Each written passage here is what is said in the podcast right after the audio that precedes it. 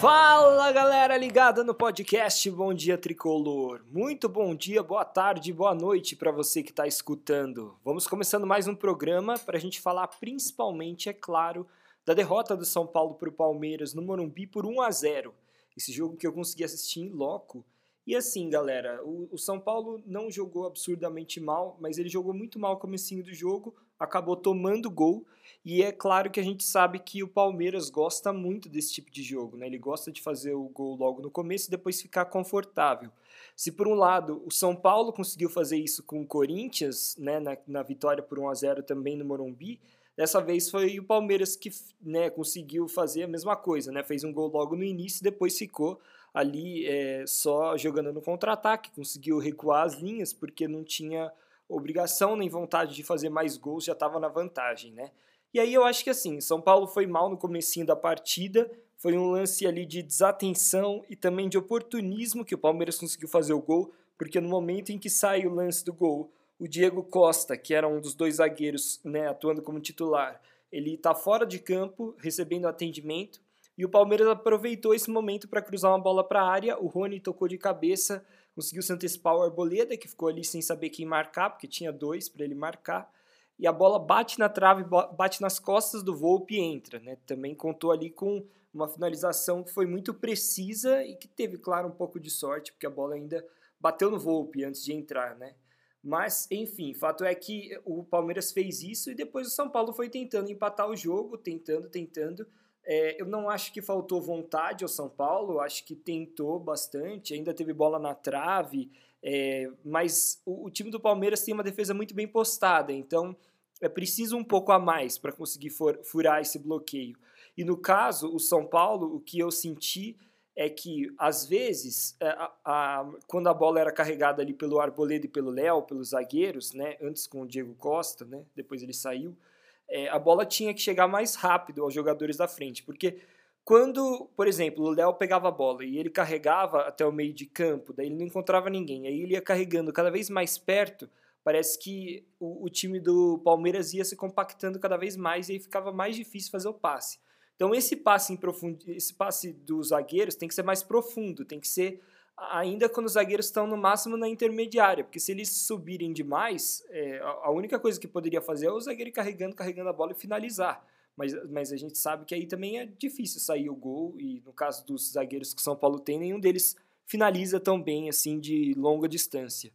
Então eu achei que às vezes demorava, sabe? Acho que o São Paulo às vezes demora um pouco para tocar a bola. Tem uma opção de passe, ao invés de tentar arriscar logo, tentar a bola, é, o, parece que o time fica com medo de errar, de perder a bola, e acontece é, de, enfim, daí quando toca já está já tá muito a, a marcação já está em cima, né? Ou então não passa direitinho. Então, assistindo o jogo ali de perto, deu para perceber que tem espaço no campo, tem jogadores que se colocam à disposição para receber os passes, mas está faltando um pouco passar a bola mais rápido e arriscar um pouco mais. Eu acho que muitas vezes São Paulo fica com medo de tocar uma bola enfiada pelo meio ou, ou inverter uma bola.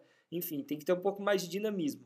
E também, por outro lado, é, faltou também aquele lance um pouco mais brilhante, vamos dizer assim, nesse jogo. Porque se no jogo contra o Corinthians o Caleri pega aquela bola no comecinho do jogo, domina e bate bem rápido, nesse, nesse jogo contra o Palmeiras, por exemplo, teve um lance em que a bola foi cruzada para a área, o Caleri foi tentar dominar, a bola espirrou, sabe? Quando a bola né, não consegue dominar direito e aí já morre a jogada. E para fazer um gol nessa defesa tão bem postada com, como a do Palmeiras, tem que ser mais objetivo e mais rápido, né, e mais preciso. Então, aquela bola era, por, exemplo, para pegar de primeira ou para já ajeitar, né, já pegar a bola ajeitando para alguém bater. Né, quando você tem que pensar dois segundos ali, já tem um monte de gente em cima, o, o Palmeiras tem um zagueiro muito bom, muito firme, que é o Gustavo Gomes, e também tem o Everton, né, um goleiro muito seguro, então nas bolas aéreas, o Everton é soberano ali em todas, ele conseguiu afastar tudo da defesa do Palmeiras. Em relação às atuações individuais do São Paulo, é, eu acho que o Igor Gomes deixou um pouco a desejar, errou vários passes. É, além dele, eu acho que o Rafinha foi muito mal, acabou sendo expulso no final do jogo. Na verdade, ele não vinha tão mal no jogo, mas a expulsão é, ali no, faltando, sei lá, 10 minutos para acabar o jogo, mais ou menos, comprometeu o ímpeto do São Paulo. Quer dizer, o São Paulo até continuou tentando marcar o gol depois, mas com o jogador a menos ficou ainda mais difícil, né? Se já estava difícil no 11 contra 11, é, ele comprometeu ali um momento delicado da partida. E eu tive a impressão que quem entrou do, banco entrou bem, principalmente o Marquinhos. Ele conseguiu fazer várias jogadas interessantes, chutou uma bola na trave, e, enfim, para mim é, dá até a impressão de que o Marquinhos deveria começar o próximo jogo no lugar do Igor, que já não vem tão bem. E não acho assim que o Igor seja um jogador horrível, tal. Acho que ele jogou bem contra o Corinthians, mas nesse momento, né, e principalmente nessa partida, já deu para ver que o Marquinhos está um pouco mais pronto. São jogadores de, né, ou tá melhor, né, no momento. São jogadores de posições diferentes, né? Porque o Igor Gomes joga mais por dentro e o Marquinhos mais aberto, mesmo como ponta.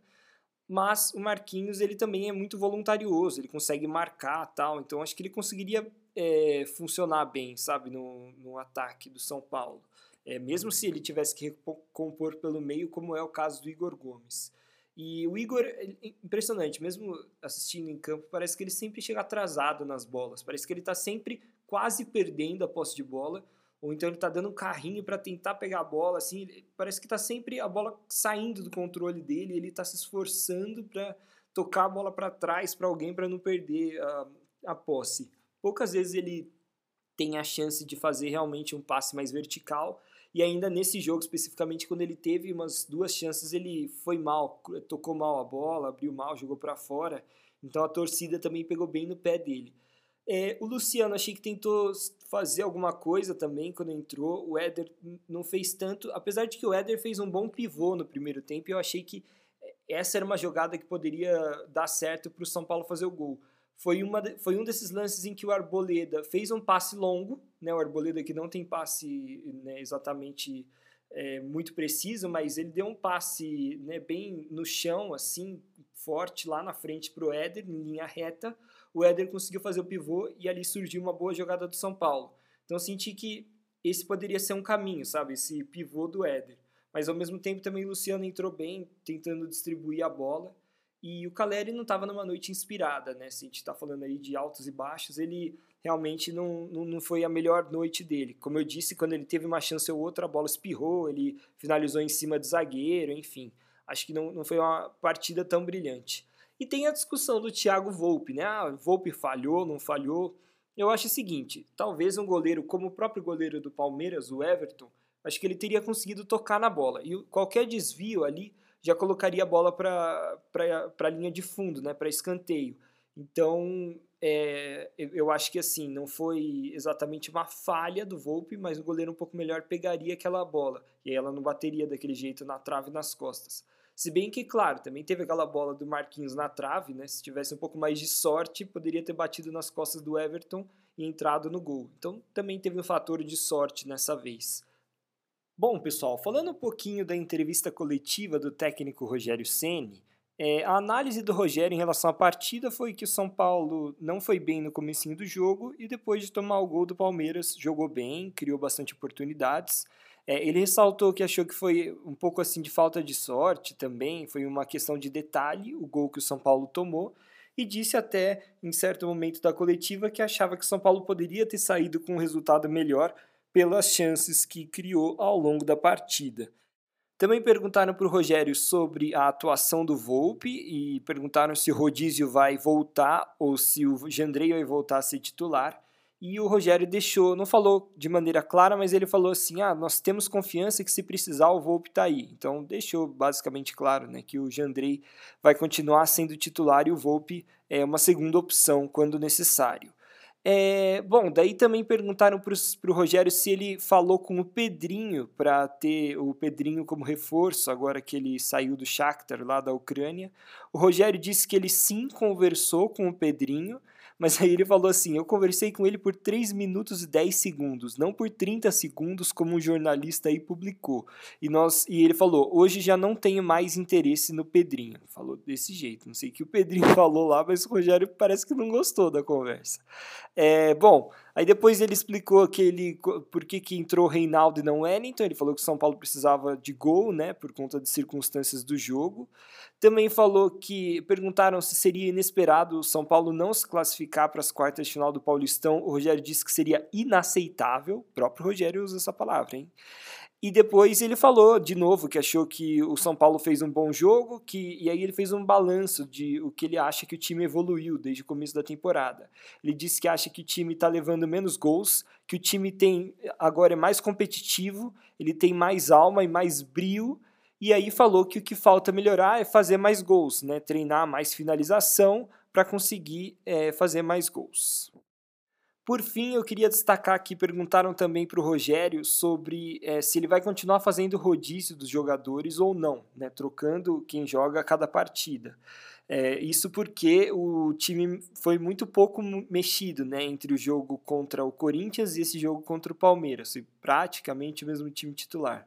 Então, o Rogério respondeu que, na verdade, é, ele, ele muda de acordo com as circunstâncias, né? E aí ele falou que, por exemplo, agora o intervalo de tempo entre o final desse jogo contra o Palmeiras e o próximo jogo, que é contra o Mirassol, é menor. Então, provavelmente, ele vai ter que fazer mais mudanças no time e ainda ressaltou que alguns jogadores saíram lesionados do jogo, como o Gabriel Sara. Então, de qualquer forma, ele já teria que mudar mais.